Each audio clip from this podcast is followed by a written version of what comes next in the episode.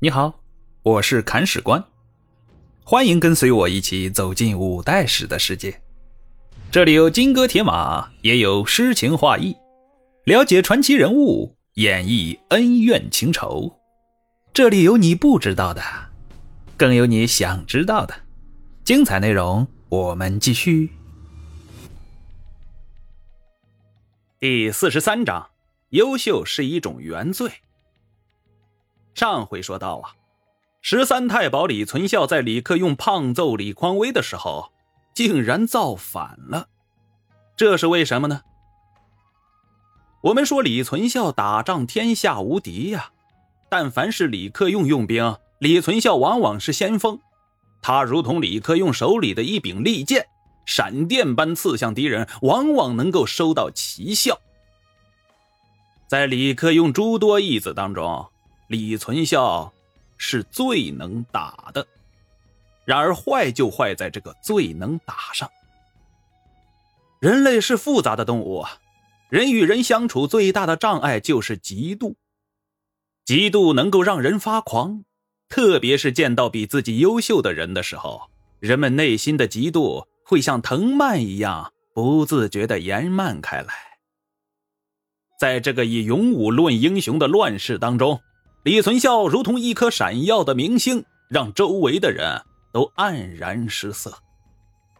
这时候，过于优秀就是一种原罪，特别是这个优秀的人又不擅长为人处事的时候。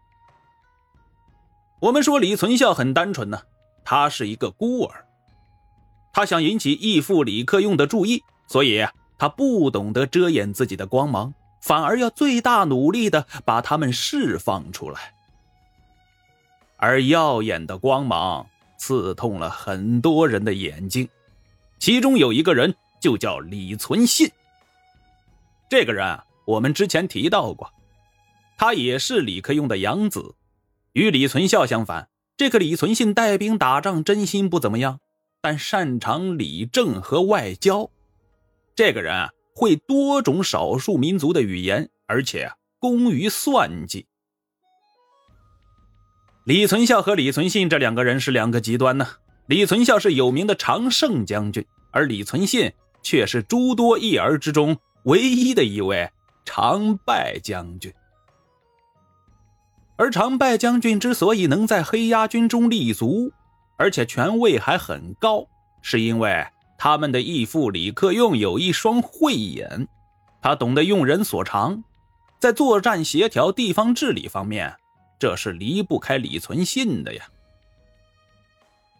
而恰恰是这个李存信，最想置李存孝于死地，因为对方身上有他最缺乏的东西——勇武和胆识。于是乎，李存信就对李存孝说：“啊，哎呀呀呀呀，义父不识人才呀！以弟弟你的能力，早就能够成为一方节度使了。可义父只知道让你在前面打打打，却从来不给你加官进爵。嘿，你说可气不可气呀？”这时候啊，李存孝是不吭声的，因为他对李存信也没有什么好感。在李存孝眼里啊。一个只会卖嘴的李存信身居高位啊，这才是最可气的。而李存信却毫不在意，继续说：“看来你在义父眼中真的是一点地位都没有啊！战场上的脏活累活都是你来干，论功行赏的时候却没有你。你知道为什么吗？因为决定一个人高下的是脑子，而不是蛮力。”义父最终要夺取天下，依靠的是我这样的人。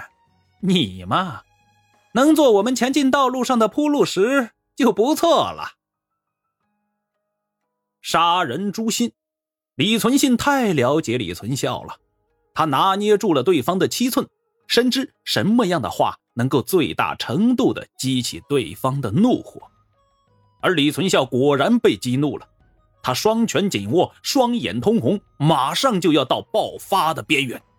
李存信见好就收，脚底抹油，立马就跑掉了。而类似的事情，李存信经常干，只要是见到李存孝，就会刺儿对方几句，他不是单纯的在逗李存孝生气啊，而是要通过言语的刺激来加深李存孝对李克用的怨气。而怨气积累到一定程度，就会变成仇恨。李存孝就想不明白了，为什么自己最能打，可始终却得不到义父的重用呢？这肯定是自己努力的还不够吧。所以李存孝在战场上更加拼命，可拼命的结果，往往是为他人做嫁衣裳。攻打黄巢，征伐孟方立，李存孝的战功最高，但却没有得到应有的奖赏。在打张俊的时候，李存孝攻下了潞州城，心想义父应该封我做节度使了吧？没想到李克用任命康君立为潞州留后，只给了李存孝一个汾州刺史的官职。李存孝就像是战场上的压路机。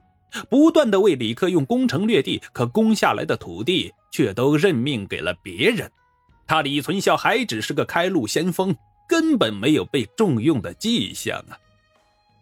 这时候，李存孝心里很不是滋味了。他认为众多义子担任职务的高低，与其在义父心中的地位是成正比的。我李存孝表现的这么优秀，义父却始终不重用我。说明我在他心里根本就没有分量我们说，在李克用面前，李存孝永远是个孩子。他先是使尽浑身解数，想要引起李克用的注意，在一切的努力都失败之后，他产生了叛逆的思想。他开始抱怨，开始代战，开始闹情绪，甚至开始和敌人们。眉来眼去。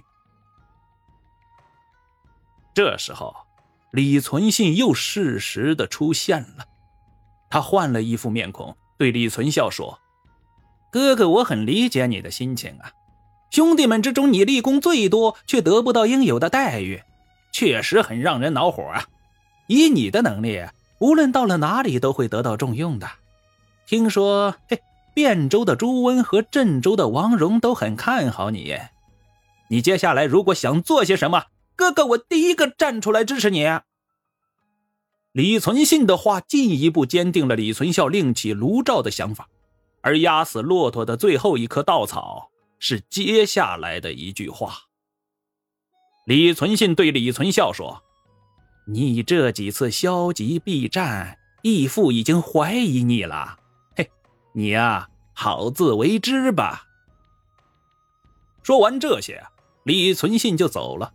他来到李克用的面前，汇报道：“义父，李存孝有异心，他想要闹独立，义父要防着他呀。”李克用大笑：“哈哈哈哈！存孝是个好孩子，不会背叛我的。我知道你们两个有矛盾，但是这话也不能乱说。”李存孝是李克用最喜欢的义子，因为他心思单纯，眼中只有义父，没有那么多花花肠子。既然是最喜欢的，那为什么不重用对方呢？原因很简单，李克用既是仲孩儿的义父，也是晋阳集团的掌舵人，作为领导人，他要有全盘的考量。这个全盘考量就是要把合适的人用在合适的地方。李存孝打仗无人能敌，但治理地方却并不是他的长项。作为节度使，既要守得住地盘，还要能安抚百姓、发展生产，这些李存孝都做不好。所以，李克用给李存孝的定位就是先锋官，他要把他派到前线去，作为黑鸦军的一柄利剑，在风起云涌的战场上。绽放寒光，而李克用是江湖大哥的性格呀，他认为自己的心思李存孝应该懂，即便现在不懂，时间长了最后也会懂的，所以不想解释。而男人之间的情谊也确实没有必要去解释。同样的，李存孝也不可能去向自己的义父去讨要说法，在他看来。如果义父真的那么看重自己，有些东西即便自己不去讨要，对方也会给，而最后对方没有给，只能说明一个问题：自己对义父来说，并没有那么重要。这对父子性子都很高傲，把自己的心思藏在心里，让对方去猜，然后猜来猜去，就出了问题。最后，李存孝真的造反了。而与其说是造反，不如说是赌气。当时李存孝驻扎在邢州，随时准备对王荣用兵。他秘密联系朱温和王荣，写了很多信。来抱怨李克用对自己的不公平，并说到自己要造反，让对方做好策应。不幸的是，他发出的好多信件都被李克用的人给截获了。随后，李存孝以行名祠三州作为礼物归顺朝廷。他说：“皇帝陛下，李克用太不是东西了，他是个大大的奸臣。我现在反叛他，向您效忠。”请您任命我为昭义节度使吧，我为您做先锋去讨伐他。李存孝正在闹孩子气，你说你投降就投降呗，何必到处说李克用的坏话呢？你这哪里是什么反叛，纯粹是求发泄嘛。而昭宗皇帝李晔看得明白，他接到李存孝的奏表后做了两件事：第一，李存孝请封为昭义节度使，准了，反正也不费什么事儿。寄过去一张任命状就行了，何乐而不为呢？第二，和李存孝一起去讨伐李克用，不行。你们父子两个闹矛盾，何必拉上朕呢？到最后你们和好了也罢，打起来也好，都没有朕的好果子吃啊！朕何必去受这池鱼之殃呢？而与此同时，朱温也收到了李存孝的抱怨信。他现在正专心致志地攻打朱宣、朱瑾呢，抽不出兵来配合李存孝作战，只写了一封回信。你受的委屈我很理解，你要反叛我也很支持。在我看来，你是永远的战神李存孝，李克用什么的肯定打不过你，尽情的去打吧，我在精神上与你同在。而王荣收到李存孝反叛的消息后，先是很开心，因为凶神恶煞的李存孝就不会攻击自己了吗？这真是天上掉馅饼的奇迹呀！但仔细一思量，又感觉很纠结。